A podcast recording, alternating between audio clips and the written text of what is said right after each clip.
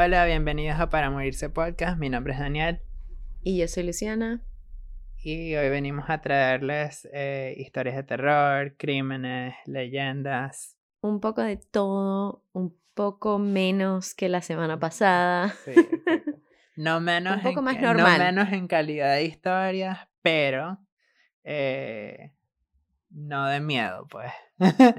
ya no. Un poco menos intenso. Volvemos al miedo normal de siempre, de los crímenes y cosas así, pero ya no vamos a hablar más de niños con ojos negros que se te aparecen cuando estás durmiendo en la esquina de tu cuarto. Eh, Absolutamente no. Más bien, a mí me toca la leyenda esta semana y decidí literalmente hacer una leyenda acerca de un chisme de pueblo. ¿Es real? ¿No es real? Bueno, sí hay cosas reales, pero ya verán. Sí, Es un, es- pero está relacionado con algo de misterio también. Pero no es un chisme cualquiera, o sea, de Es un chisme de los Está- 1800. esta, la vecina está engañando al esposo. Eh, Ese nos resultó, ese nos Sí. resultó bien en el caso de Italia, que fue Eh, súper sí, interesante. exacto, exacto. Ese fue, un- ese fue un, un chisme interesante. ¿Sabes qué? Entre todos estos episodios que hemos hecho, el otro día, hace como un mes, Aaron Sorkin se estaba diciendo como que Aaron Sorkin va a sacar algo nuevo, va a sacar algo nuevo. Y toda la gente estaba que sí, Mindhunter Season 3. Sí. Y no era. Pero ahí me acordé que sería buenísimo recomendar la serie de televisión Mindhunter Sí, con el mejor buena, actor, el mejor actor del mundo mundial, Jonathan Groff. Y si no saben quién es Jonathan Groff, bueno, búsquenlo. No vieron cambiará la vida. Sí, no vieron Jesse St. James en Glee, Exacto, exacto, exacto. que era el No. mejor cantante de todo Glee. Realmente sí era el mejor cantante. Pero él también está en Hamilton. eh, si han visto. Hamilton. Em, pero la serie es muy, muy buena, de verdad. A mí me gusta muchísimo. Eh, entonces, bueno, si la ven, se, la cancelaron después de dos, de dos temporadas por ninguna razón. No tiene nada que ver con, con la calidad de la serie. Eh, es más, mucha gente estaba decepcionada de que la cancelaron. eh, y hasta hace poco leí también que la gente extrañaba esa serie y está esperando que Netflix haga algo como para terminar la serie. O algo así como han hecho con otras series que al final hacen un episodio especial de una hora o cosas así. Ojalá, ojalá en algún momento la terminen porque de verdad era muy interesante. Eh, básicamente la serie trata de varios eh, asesinos en series y cosas así. Entonces, es, eh, está, es como que nuestro tema, pues, el tema que hablamos en el Es podcast. Si les gusta. literalmente todo lo que representa nuestro podcast. Sea, Sí. es- sale de un libro de unos investigadores del FBI que se llama también, sorpresa, sorpresa, Mindhunter. Ujú, Y estos investigadores en esa época donde la serie, porque es una, es una, una serie de época antaña, digamos, creo que son los 70, ¿no? De los 70 a los 80. No me acuerdo, pero. Sí, Yo creo que son de tiempo, los, sí. sí, los 70 a los 80. Eh, sí, en fin, lo que se trata es que todo lo que hoy en día conocemos y hablamos aquí casi que con experiencia, diciendo que no, ese no es el modus operandi de este tipo de asesinos, esto no es lo que hacen los asesinos, ta, ta, ta. Toda esta información sale debido a los a estudios Jonathan de Groff. esta gracias al actor Jonathan Groff que viajó en el tiempo. Pero no, al personaje, los dos personajes principales, uno de los cuales es Jonathan Groff, eh, gracias a esto es que esa persona en la época antaña, y buscaremos el nombre y lo diremos, ellos hicieron la investigación y, e interrogaron a Manson, interrogaron a todos estos asesinos en serie para descubrir cuáles eran las motivaciones de ellos. Y a base de esas motivaciones y traumas anteriores, lograron hacer lo que es hoy en día. Si ustedes ven Criminal Minds en, bueno, todos los canales del mundo, porque Criminal Minds, tú prendes la televisión y en algún canal está Criminal Minds, porque es uno de esos shows tipo CSI. toda la base de Criminal Minds viene, eh, esto de que estamos buscando el unsub, estamos buscando esto, es a base de los estudios hechos por los señores de Mindhunter. personas. Entonces, Exacto.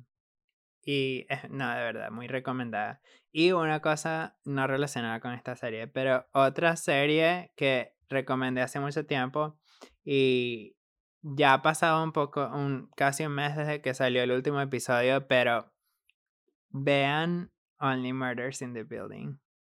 De verdad es muy, muy buena. O sea, a mí, a mí me parece una de las mejores series que he visto últimamente, de verdad. Es muy... ¿y no has visto This Is Us?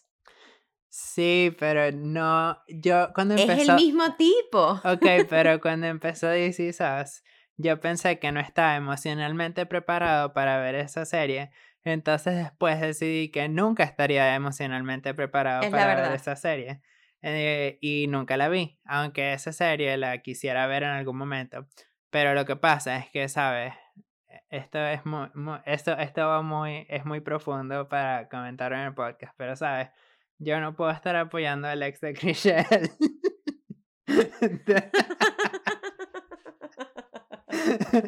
Chriselle es un personaje en Ok. reality show que Lucy y yo vemos, dejémoslo ahí.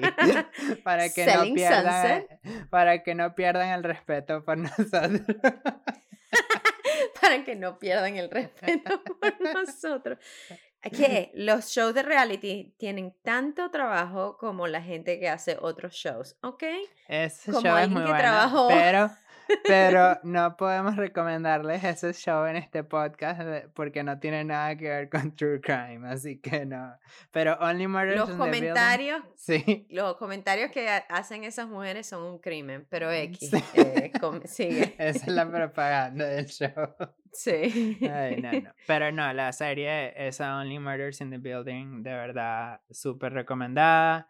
Es muy, muy buena. Es con Steve Martin, eh, Martin Short y Selena Gómez. Y los tres actúan súper bien. O sea, de verdad, muy, muy buena. Eh, y son solo 10 Ok. episodios, así que eh, no es tan largo. Cada episodio Este es como mes- 40 minutos, algo así.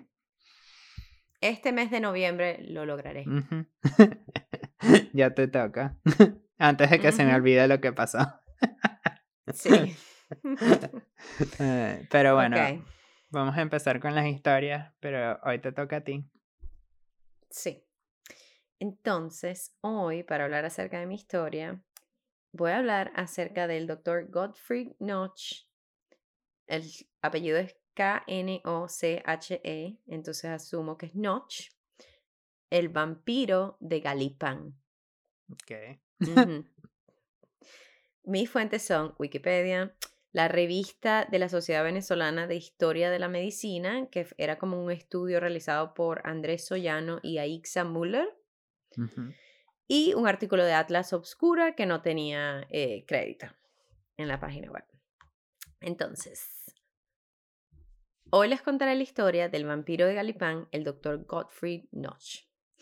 Gottfried August Notch nació el 17 de marzo de 1813 en Halberstadt, en el reino de Westfalia, que era una zona de Alemania en los 1800. Tú sabes que los países antes estaban Sí, sí. picados de forma rara. Eh, él estudió en la Universidad de Halle como médico en 1845 y emigró a Venezuela ese mismo año para practicar medicina. Ok. Se estableció en La Guaira, Estado Vargas, y atendía a la población de inmigrantes alemanes en la zona del litoral.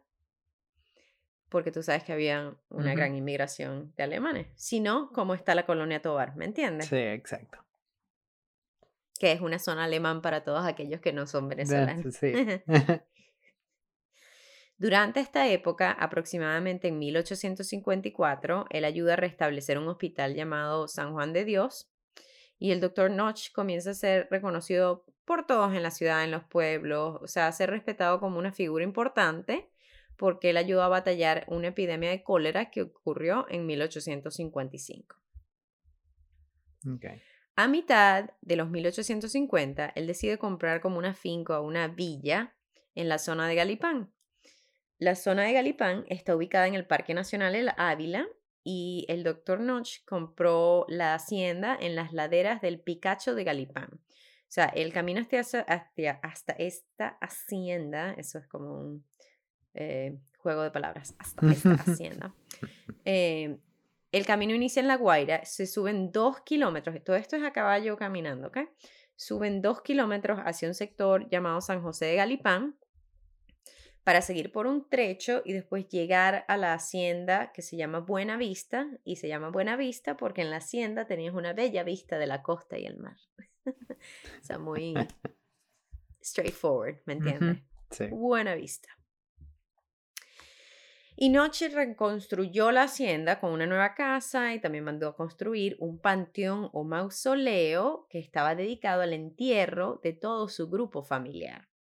Una cosa con unos detalles muy específicos que fue terminado en 1886. Después hablamos de los detalles de las tumbas. Gottfried Notch comenzó a mostrar un comportamiento extraño que le otorgó el sobrenombre del vampiro de Galipán. Este es un doctor respetado, ¿ok? El doctor iba a hacer turnos al hospital San Juan de Dios y se regresaba a caballo a su casa, a la finca, con cadáveres que no habían sido reclamados de la guerra federal. O sea, imagínate que tú escuches que el doctor se está llevando se roba cadáveres los cuerpos, pues. Bueno, es que nadie los reclamó, tampoco es que se está robando el cuerpo. Pero, ay, nadie reclamó este cuerpo, ok, me lo voy a llevar. durante la guerra federal, o sea, muy extraño, ¿no?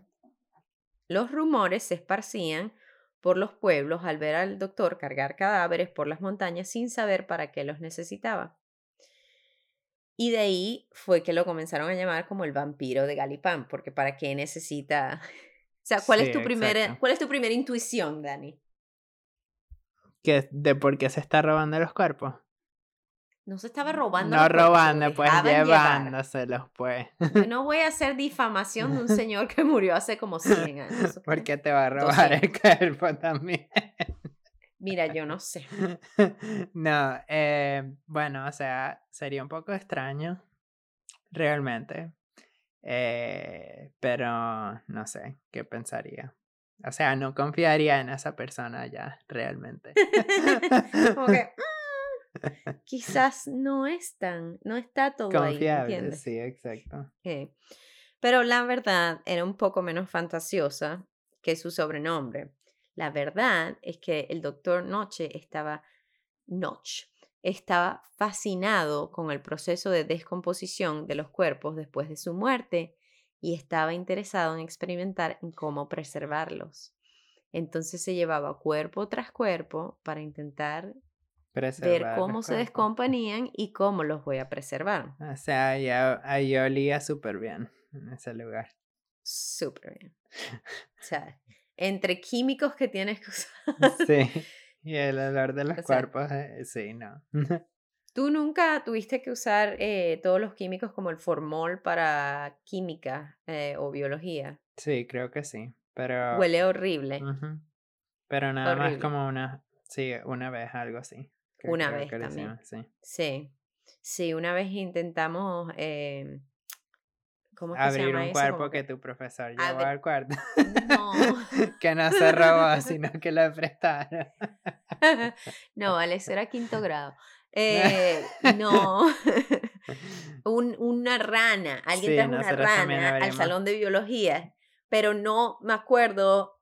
No, yo, no, sí tuvimos que, sí, sí tuvimos que haberla abierto pero me acuerdo es el proceso de que estábamos divididos como las chicas de un lado, los hombres del otro, algo así, en, en, en, clase. O sea, ellos tomaban biología y nosotros tomábamos computación y después nos cambiábamos. Ese era, a nosotros nos tocaba biología y la profesora era una mujer también y todo, y eso era una gritadera porque teníamos que agarrar a la rana, la rana se estaba escapando.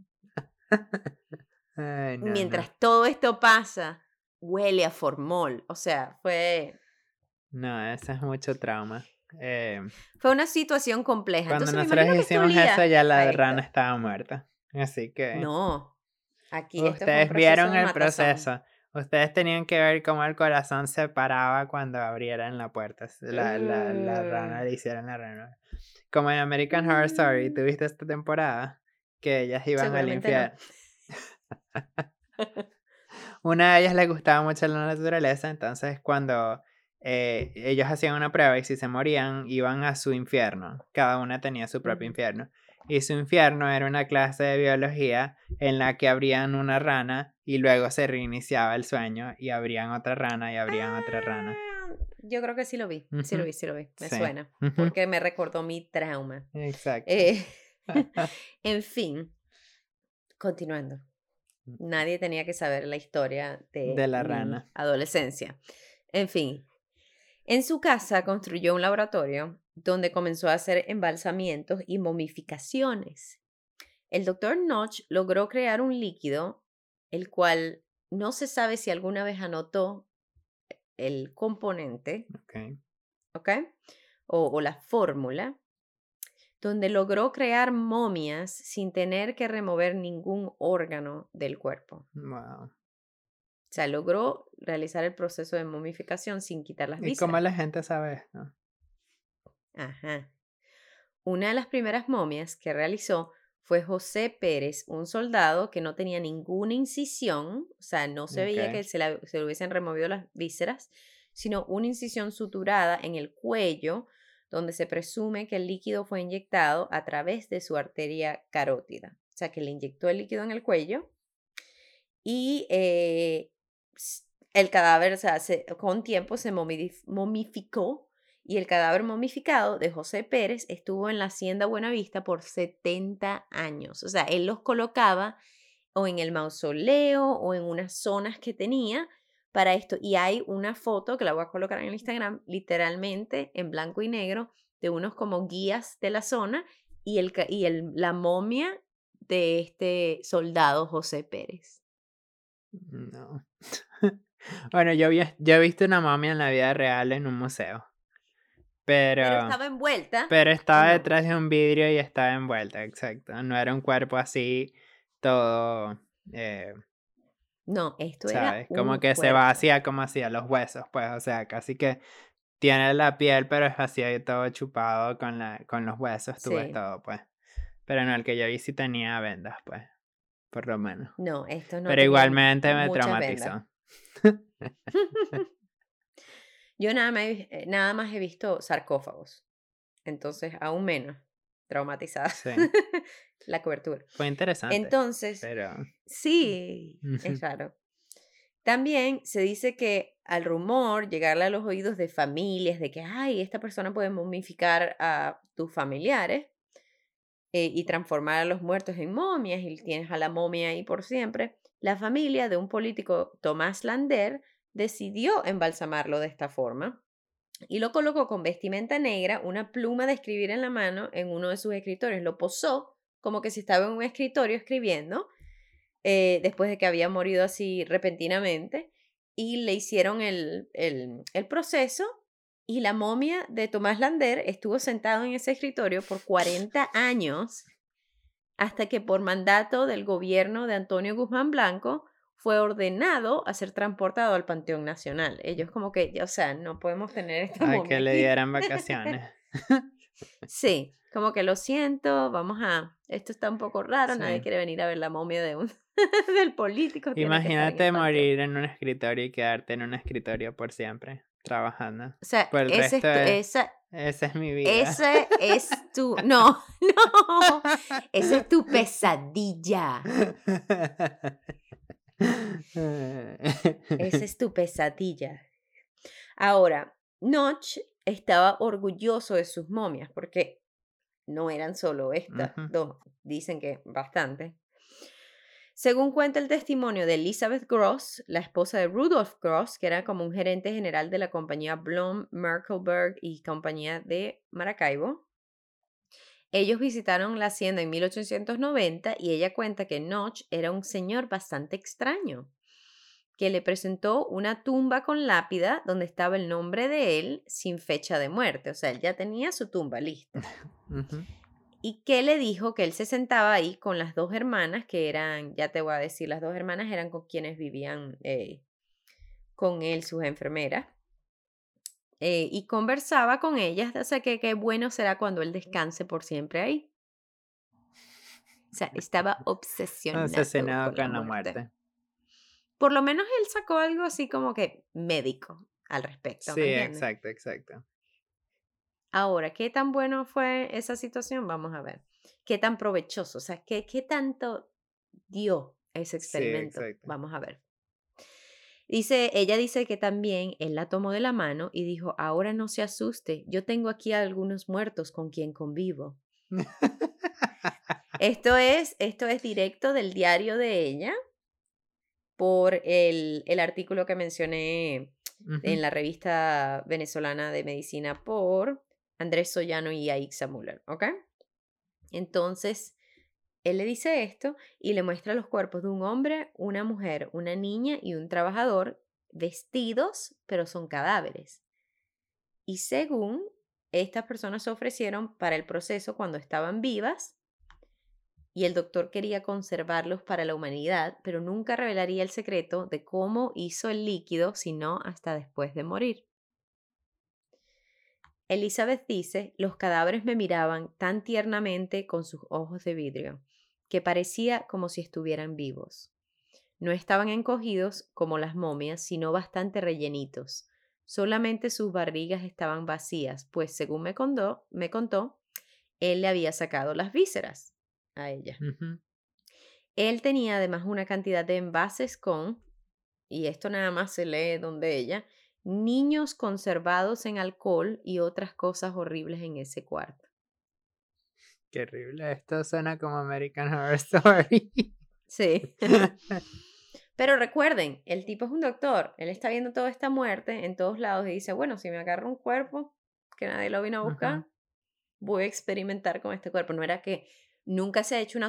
Un, o sea, nunca se ha dicho que, ay, él fue, mató gente para hacer los experimentos. No. Él simplemente era un doctor, tenía una fascinación con la muerte y el embalsamiento y aprovechó la oportunidad de que tenía acceso a ella. De nuevo, no me demanden, ¿no? Em, cuando sus familiares fallecieron, él los colocó en el mausoleo donde estaban en nichos de cemento. Por esto es que ese mausoleo era tan difícil de hacer. Eran como nichos de cemento recubiertos con una capa de mármol donde estaba el nombre de quién era quién, y tenían un cuadro de vidrio reforzado con malla metálica para que siempre se pudiera observar a las momias. O sea que él pretendía momificar a toda su familia y quedar por siempre. Ahí, después de que todos fallecieron, que estaban los cuerpos de Anna Noche, su hija, Notch, su hija, el esposo Heinrich Müller, de ella, Wilhelm Notch, que era el hermano del doctor, eh, que vino de Alemania, y también estaba Josephine y Amalie Weissman, que eran las enfermeras y ayudantes del doctor. Por último, también estaba la momia del mismo doctor Gottfried Notch, quien fue embalsamado por Amalie Weissman, y eh, porque él, él reservó parte del líquido para él y también para ella, para cuando ella falleciera, para que quedaran embalsamados y todos fueran enterrados en el mausoleo. Sin embargo, no se sabe, eh, aparentemente la esposa de él, como que no le gustó el clima o, el aislamiento de La Guaira y decidió volver a Alemania en cierto punto de su vida, que fue cuando ella falleció allá. Entonces nunca fue una momia. Se perdió esa oportunidad. Sí, exacto. Y eh, al final no existe récord de quién fue que embalsamó a Amelie Weissman eh, pero ella también tenía su lugar en el mausoleo y estaban todas esas momias.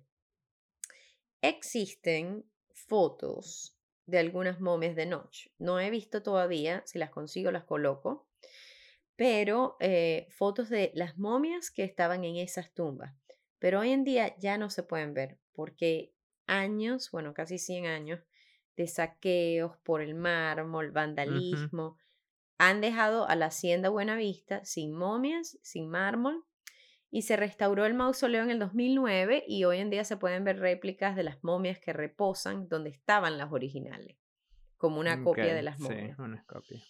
Em, no sé cómo estará actualmente con las condiciones de, todo, pero sé que en el 2009 se había hecho ese esfuerzo bajo un profesor universitario que decidió hacer eso porque es historia del país, ¿no? Médica en cierto punto.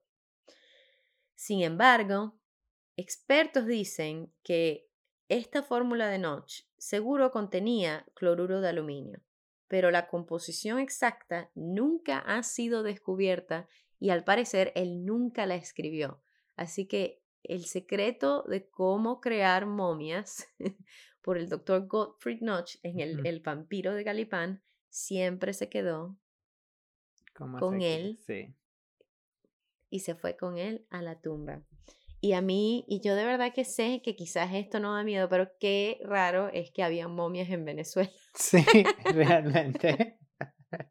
o sea, no da miedo, pero no sé, imagínate, o sea, tenía toda la familia y era, no sé.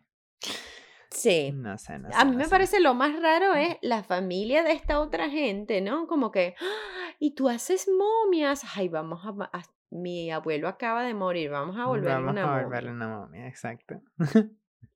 no, no, No sé. No sé. No, dile, dile no a las Dile no a momias. las momias. Sí. o sea, si no los vas a enterrar, o sea, puede que quieras hacer una momia de alguien, ¿no? Un familiar, y lo entierras o lo pones en un mausoleo, pero no lo tienes en tu casa. O sea, No. ese sitio tiene que tener una maldición. Gente que vive en Venezuela, si van a Galipán y van a la hacienda Buenavista, díganos si sienten que el sitio Una está, tiene una maldición. Sí.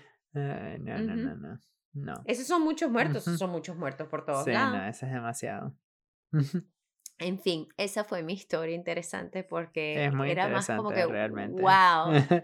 Ah, yo como que, wow, qué interesante, así que lo tengo que contar. Sí, no, estuvo muy interesante. No tenía idea de que eso era algo, o sea, que existía en Venezuela.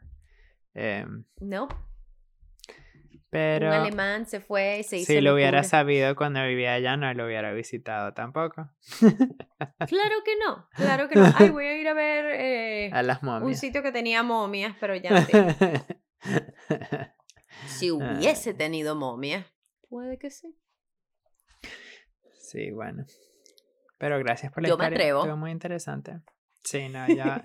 Bueno, o sea, yo lo haría tal vez, pero no sería así como que, wow, quiero ir a este lugar. Este es uno de los lo- lugares a lo los que quiero- acepto. Sí. Ay, pero bueno, hoy eh, yo les, tra- les voy a contar eh, la historia de Terry Gendusa Nicolai.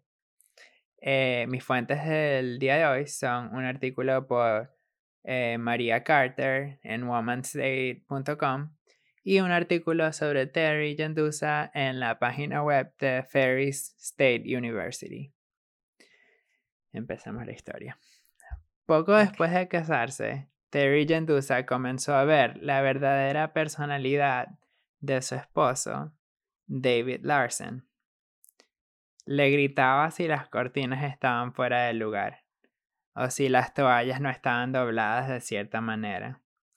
Él insistía que mantuviera la puerta, la puerta del baño abierta cuando se bañaba, eh, porque no quería que la, o sea, quería tener control de todo, pues el esposo. Ay, no. No, ¿Qué va a hacer ella en el baño? exacto.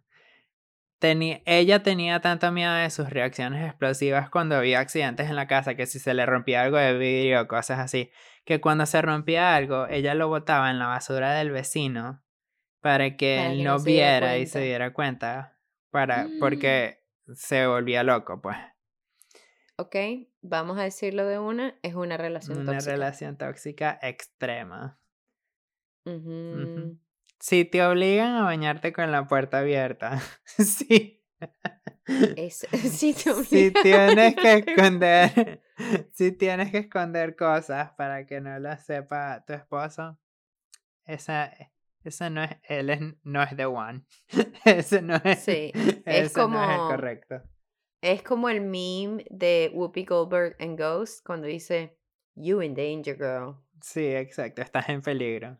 No, no, no, de verdad, es una situación seria, pues, pero estamos, estamos diciendo esto, pero también realmente sabemos que hay gente que pasa por situaciones así y es muy difícil salir de esa situación eh, en un momento así, pero Si te sientes así, busca ayuda. busca ayuda realmente porque esa no es la manera como las relaciones Eso no es deberían. normal. Sí, esa no es la manera como las relaciones normales funcionan. Así que, y siempre hay alguien mejor eh, que no te va a hacer dejar la puerta abierta mientras te bañas. Siempre. Él Exacto. no vale la pena. Y Exacto. de verdad, es como dice Daniel, busca ayuda. Sí, busca ayuda, conversa con alguien y haz un plan. En fin, vamos a continuar porque la cosa no se queda ahí realmente. Porque una noche Terry estaba preparando la cena y tenía todos los ingredientes listos eh, porque iba a hacer espagueti. Y cuando Mm. David, y, y cuando ella estaba haciendo eso, que iba a empezar, o sea, ella había ido de compras y entonces había dejado una pasta de esas en cajas normales fuera del- de la despensa, no la había guardado, pues la dejó ahí porque estaba empezando a cocinar y todas las cosas. Entonces David le exigió que guardara el paquete de pasta que estaba en el tope de la cocina antes de que se echara a perder. Porque tú sabes, la pasta se echa a perder si la dejas Señor, afuera. o sea, la voy a usar ahorita. Dios, es que ese tipo parece de, de lo último. Entonces Terry le respondió, ¿quieres cenar o no? Son fideos secos, o sea, como que, exacto, ya, ya ella estaba cansada.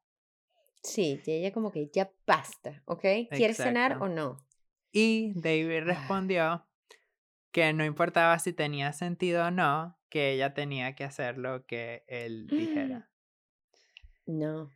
La discusión se, intensi- se intensificó y Terry salió corriendo por las escaleras que daban al sótano.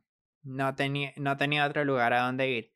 Pero David había instalado cerraduras en el interior de las puertas que solo sus llaves podían abrir.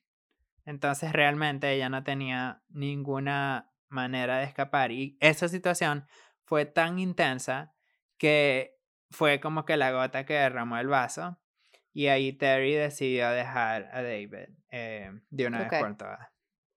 La pareja tenía dos hijas pequeñas y Terry sabía que eventualmente él también abusaría de ellas, porque bueno, las personas violentas, la gente no cambia. Así que sea como sea, no va a cambiar eh, y va a hacer lo mismo en el futuro. Y ella Sí, es un sabía que... la- ciclo vicioso. Exacto.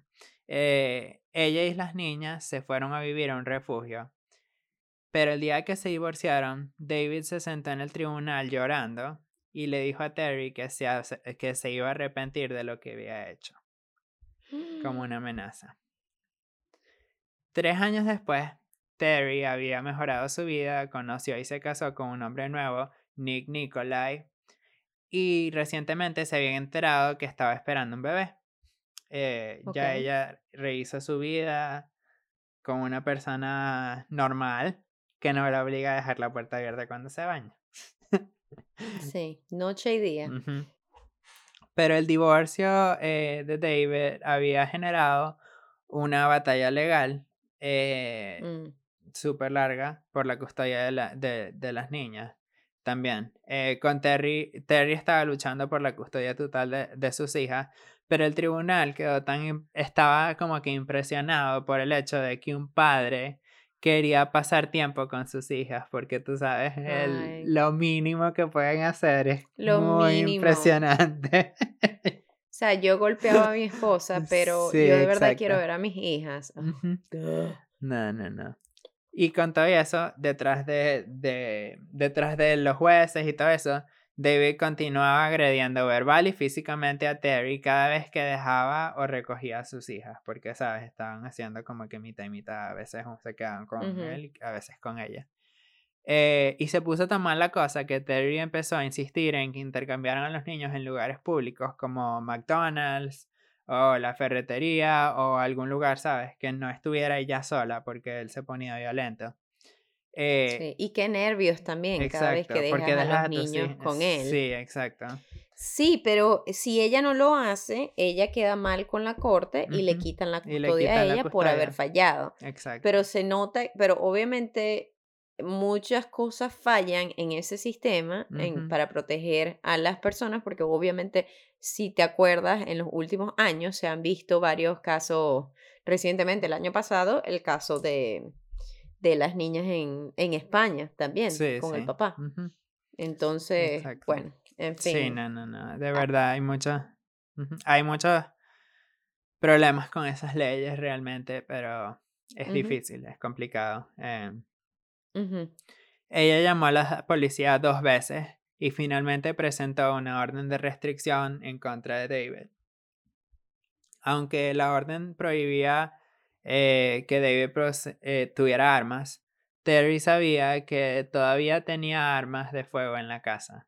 Pero sin la orden de registro necesaria para demostrar que las armas estaban allí, la policía no tenía forma de hacer cumplir esta estipulación de la, de la orden de restricción. Em, a pesar de la orden de restricción, cuando David le pidió a Terry que fuera a buscar a sus hijas a su casa, ella estuvo de acuerdo. Eh, él todavía vivía en la casa que habían compartido mientras estaban casados. Y, o sea, vivían con, o sea, él estaba loco, pues, porque se había aferrado a los recuerdos de su boda, incluyendo el vestido, álbumes de fotos y, y videos que mostraba a las niñas diciéndole que su mamá no cumplía sus promesas. O sea, le mostraba los videos de la boda, porque, ¿sabes? Hicieron la promesa de estar juntos, pues, pero, ¿sabes? Y Eh, le y decía le eso a las decía, ajá, que, sí, exacto, viste, era viste, una es promesa, pero tu mentirosa. mamá no. Sí, ¡Ah! Est- Estaba loco. estaba loco, sí. Pero ese día que Terry decidió ir a la casa era el 31 de enero del 2004. Y eran, y ese día se cumplían tres años desde la fecha exacta del divorcio. Y Terry No. estaba, sabía eso, pero tenía que ir a buscar a las niñas, pues. Eh, y cuando llegó, ella notó que David estaba extrañamente tranquilo. Eh, dijo que las niñas, que en, ese entonces tenían 6 y 4 años, estaban jugando al escondite y querían que Terry las encontrara. Aunque su instinto le decía que no lo hiciera, no quería decepcionar a sus hijas, entonces entró en la casa. Ah, ok. Más tarde ese día, tres horas después de lo que se suponía que Terry y las niñas debían regresar, Nick, el esposo, el nuevo esposo de Terry, llamó a la policía. Cuando le dio las- los- a los despachadores la dirección de David Larson, la reconocieron. La policía la reconoció porque hace un, o sea, un tiempo antes em, habían recibido una llamada de una mujer sin aliento al 911 que había dado la misma dirección. Mm. Los policías ya estaban en camino a la casa, pero la casa estaba vacía cuando llegaron. Interrogaron a los vecinos, quienes dijeron que habían visto a David remolcando el, el auto de Terry esa misma mañana. Luego entró una segunda llamada al 911. Esta vez la mujer permaneció, la mujer que era Terry, permaneció consciente el tiempo suficiente para dar a las autoridades información crítica. Su nombre era Terry Jendusa Nikolai. Su ex marido estaba tratando de matarla y ella estaba en la parte trasera de su camioneta verde. No dijo nada sobre sus hijas, entonces hasta este punto nadie sabía qué había pasado con las hijas.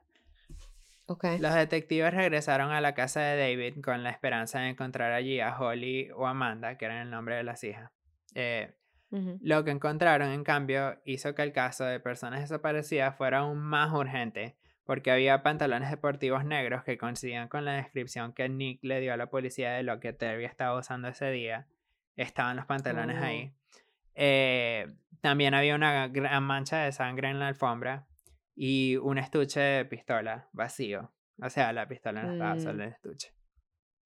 Por esta evidencia, la policía empezó a operar con la idea de que Terry había sido gravemente herida y que David estaba armado. Casi un centenar de policías siguieron la pista- las pistas en el caso. Voluntarios pasaron la tarde conduciendo por vecindarios buscando en los sótanos de las casas en construcción, ¿sabes? Para ver si, la había, si estaba ahí atrapada o cualquier cosa, pues. Eh, salió un Amber Alert, que es una alerta que mandan aquí a los teléfonos, todo el mundo le llega y es cuando eh, hay un niño desaparecido porque estaban tratando de buscar a las niñas, pero eso no resultó en ninguna pista. La policía esperó que David se reportara a su trabajo como controlador de tráfico aéreo ese mismo día, porque ellos sabían que él tenía que ir al trabajo ese día. Un turno, ok. Pero cuando él llegó, no había señales de Terry o sus hijas en su, en su auto. Los oficiales le sea, llegó al trabajo. Llegó al trabajo, exacto. Los oficiales le dijeron que su ex esposa estaba desaparecida y le preguntaron si le importaría ir a la estación con ellos. Los detectives, eh, Chris Malin y Thomas Noss, pasaron seis horas y media interrogando a David. De Mm. inmediato les dijo que Terry no se había presentado a recoger a sus hijas, Por lo que había dejado a las niñas en la casa de su novia antes de ir al trabajo. Las autoridades comprobaron la ubicación y, se, y las niñas estaban bien. Estaban con la novia. yeah, Sí. Eh, pero ambas niñas dijeron que no habían visto a su mamá ese día. Oh. Luego, los detectives le dijeron a David que habían encontrado los pantalones de Terry y sangre en su casa. Entonces David dijo que su historia fue que Terry lo había atacado y que él había respondido en defensa propia. Con esta confesión, las autoridades finalmente tuvieron pruebas suficientes para detenerlo. Menos mal. Al hacerlo, los detectives confiscaron las pertenencias personales que David tenía con él, incluida una billetera repleta de, de tarjetas de presentación y recibos, y en el interior de, de la cartera encontraron una tarjeta para una instalación de almacenamiento cerca de la ciudad donde David poseía una propiedad, un, un almacén. Em, Ok. y, y decidieron llamar a este lugar y confirmaron que él había estado ahí esa mañana. Oh. La policía fue al lugar, sacaron la, la cerradura de la unidad de almacenamiento, alumbraron sus linternas alrededor del pequeño espacio hasta que notaron dos objetos sospechosos. Un bate de béisbol con sangre seca eh, Mm. y un bote de basura con la tapa cerrada con cinta adhesiva. El único recipiente presente que era lo suficientemente grande como para esconder un cuerpo, obviamente. Quitando la cinta y abriendo la tapa, los agentes de policía encontraron a Terry después de 26 horas de su desaparición. Su temperatura Mm. corporal era de 86 grados Fahrenheit o 30 grados centígrados y estaba, según los médicos, a una hora de morir. Wow. Lamentablemente el bebé eh, perdió el bebé en este en, Ah, por todo sí. esto. Ay, no. Eh, y David había infligido tanto trauma a Terry, incluida una una herida en el cráneo, que las autoridades temían causar más daño si le intentaban sacar del bote de basura, por lo que la dejaron Mm. ahí hasta que llegara los médicos. La ambulancia, Sí. sí. Pero imagínate, o sea, claro, es lo correcto. ahora es lo correcto, pues, pero tan mal que estaba la situación que tuvieron que literalmente pararse ahí con una persona Y viva en el bote de basura. Pues. Mm. Eh, David había estado tan confiado en su capacidad para salirse con la suya que no había revisado a Terry en busca de su teléfono celular eh, antes Oh. de, de obligarla a meterse en el bote de basura eh, que cargó en la parte trasera de su camioneta. Por eso es que ella había podido hacer la llamada al 911 desde la camioneta. Mm. La había agredido brutalmente con un bate de béisbol mientras sus hijas estaban sentadas encerradas en el dormitorio de su casa. O sea, las niñas estaban Mm. ahí, pero estaban Ay, encerradas, no. por eso nunca vieron a la mamá. Después de que Terry fue abandonada en la unidad de almacenamiento, ella comprobó si David estaba cerca llamándolo por su nombre y cuando él no respondió, ella comenzó a gritar pidiendo ayuda, pero nadie la escuchó, pues estaba en una, Sí, estaba en almacén, un, pues ahí normalmente almacén. no hay gente eh, No. dando vueltas. El 16 de agosto del 2005, David Larson fue sentenciado a 35 años de prisión por intento de homicidio intencional en primer grado. Terry pasó casi siete semanas en el hospital sometida a 10 operaciones diferentes. Mm. Incluso después de regresar a casa, permaneció en silla de ruedas durante varias semanas más. Eh, pero logró recuperarse. Eh, Ah, menos mal. y en los 13 años transcurridos desde este evento, Terry ha sido funda- fundamental en la creación de leyes que protegen a las víctimas de violencia doméstica, como Mm. el Wisconsin Safe Act, que confisca las armas de las manos de los abusadores, ya que David amenazó a Terry con la misma arma que se suponía que él había entregado a la policía como parte de su orden de restricción. Wow. Pero la nueva ley, pasó? la nueva ley del 2014 otorga más autoridad a, los, a la policía, quienes anteriormente no podían tomar las armas de fuego de un abusador sin una orden judicial, pero ahora lo pueden hacer. Entonces ahora se pueden está asegurar que no hay armas. Y esa es la historia de Terry. eh, y menos mal que sobrevivió, pero Sí, menos mal. Wow, qué Eso fue, historia sí. sobre supervivencia. Menos mal que las niñas estaban bien, porque eso siempre da, sí, exacto. da miedo, ¿no? Y menos mal que él está en la cárcel. Wow, Sí. Dani, o sea, todo terminó bien. Sí, exacto. Eso es algo raro para nosotros. Gracias, Dani, te lo aprecio.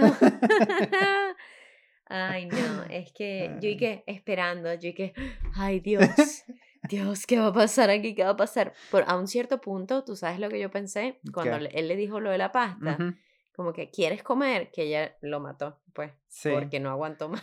sí, ese es el final de la historia después de una página. Sí, yo pensé como que, bueno, lo mató. Sí, no, no, no, de verdad. Porque si alguien me dice eso a mí, o sea, no, mentira. No, ya sabemos, esta es la evidencia. no. Ay, no, no. Ay, pero, Pero no, qué de bueno. verdad, eso bueno. es como, es lo que hablábamos de la violencia doméstica, o sea, mucha gente se queda atrapada en esas situaciones porque no, no sabe que hay algo mejor, o sí lo saben, pero tienen miedo, pues, pero hay Y viven lugares a bajo los... amenaza. Exacto, hay lugar, hay- siempre hay una salida, hay lugares, hay Sí. muchos lugares que ayudan, muchos eh, servicios que, que ayudan a personas en, estas, en este tipo de situaciones. Eh, siempre hay algo mejor. Sí, por ejemplo, hay eh, ciertas organizaciones que no sé si esto le ayudará a la gente o no. Tú sabes que está el YMCA, ¿no? está también el W, YW, YWCA, Ujú, que es the Young Women Christian Association of the United States. Y sí tienen asociaciones cristianas, etcétera. Pero yo sé de primera mano de alguien que yo sé que en su familia experimentó abuso físico por parte del papá.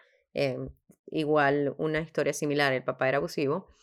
eh, y no dejaba, no dejaba que la mamá se fuera. O sea, era, y tenía un arma también. Y esa asociación la, ha ayudado a- la ayudó a ella a poder salir como hija, a salir de esa situación y ha ayudado a otras mujeres también. Entonces, tú sabes, Sí, hay, hay sitios así, pero uno no los conoce y uno... Y es una cosa que si puedes conseguir con el Internet, donde hay servicios de ayuda para la mujer o si no puedes usar la Internet, conversa con alguien que quizás te pueda ayudar a investigar eso y haz un plan, porque es muy difícil. O sea, imagínate vivir bajo una amenaza con alguien que tiene una arma, con dos hijas y no sabes qué es lo que Sí, van a hacer a los niños. Entonces, eh, Sí. es muy complicado. Es fácil decir como que déjalo, pero en Sí, realidad lo no, que se también necesita es hay, hay apoyo. mucha- sí, hay muchos factores en la, en la situación, pues. Eh, Sí. pero no deberías, no, no tienes que arriesgar tu vida por nadie, pues, o sea, eso no es, eso no es, Sí. no, no, e- e- es, es un riesgo quedarte eh, en una situación así. Entonces, Y siempre hay un mejor mañana. es ¿Qué? Es la verdad, verdad. es verdad. Ese es el nombre de, del episodio. Siempre hay un mejor mañana, porque de verdad que Terry tuvo un mejor Exacto. mañana. De verdad sí tuvo un mejor sí. mañana. Ujú. Sí, Eh, bueno. Pero esa fue mi ¿Qué más aprendimos hoy? ¿Qué más aprendimos hoy? Bueno, en Que si haces experimentos, anota las recetas. anótalos. si descubres un, un líquido que ayuda a, a hacer momias, a momias rellenitas, como dijo. Momias rellenitas excepto la barriga. Exacto. Exacto, eso es perfecto. Eso- No sé por qué en ese caso le sacó las vísceras, pero Eso- eso fue que Fit Nine, las fue- momias tomaban Fit Nine y exacto. estaban rellenitas de cara, pero flacas en el estómago. Ok. Ay, no, no, no, Sasha, no nos demandes. Sasha, los dos tomamos Fit Nine. Exacto. Estamos hablando, estamos hablando acerca de cosas buenas. Exacto. Eh, Ay. No, no, y bueno, ya hablamos de lo que aprendimos en mi historia, eh, que realmente fue una elección real esta vez. Sí. Así que, Busca ayuda. sí. exacto, busca ayuda. Busca eh, ayuda y busca a alguien que te ayude. Y todo va a estar mejor. Siempre hay un mejor mañana. Siempre hay un mejor mañana. Y bueno, con ese mensaje inspirador, Terminamos las dejamos esta esta, semana. semana. Y feliz noviembre a todos ustedes. Exacto, feliz noviembre. Volveremos la próxima semana con nuevas historias. eh, a ver qué, qué les preparamos. Sí, tengo una bien fea. bueno, este episodio fue un poco más, más eh, no light porque pasaron varias cosas en mi historia, pero, ¿sabes? Tuvo un final, una buena resolución, pero bueno, en la próxima Sí, semana volveremos a lo que hacíamos antes. Son cosas horribles. Exacto. Cosas horribles. Exacto. Pero bueno, gracias por escucharnos otra semana más. Ok, nos vemos, escuchamos Nos pronto. escuchamos pronto. Bye. Chao.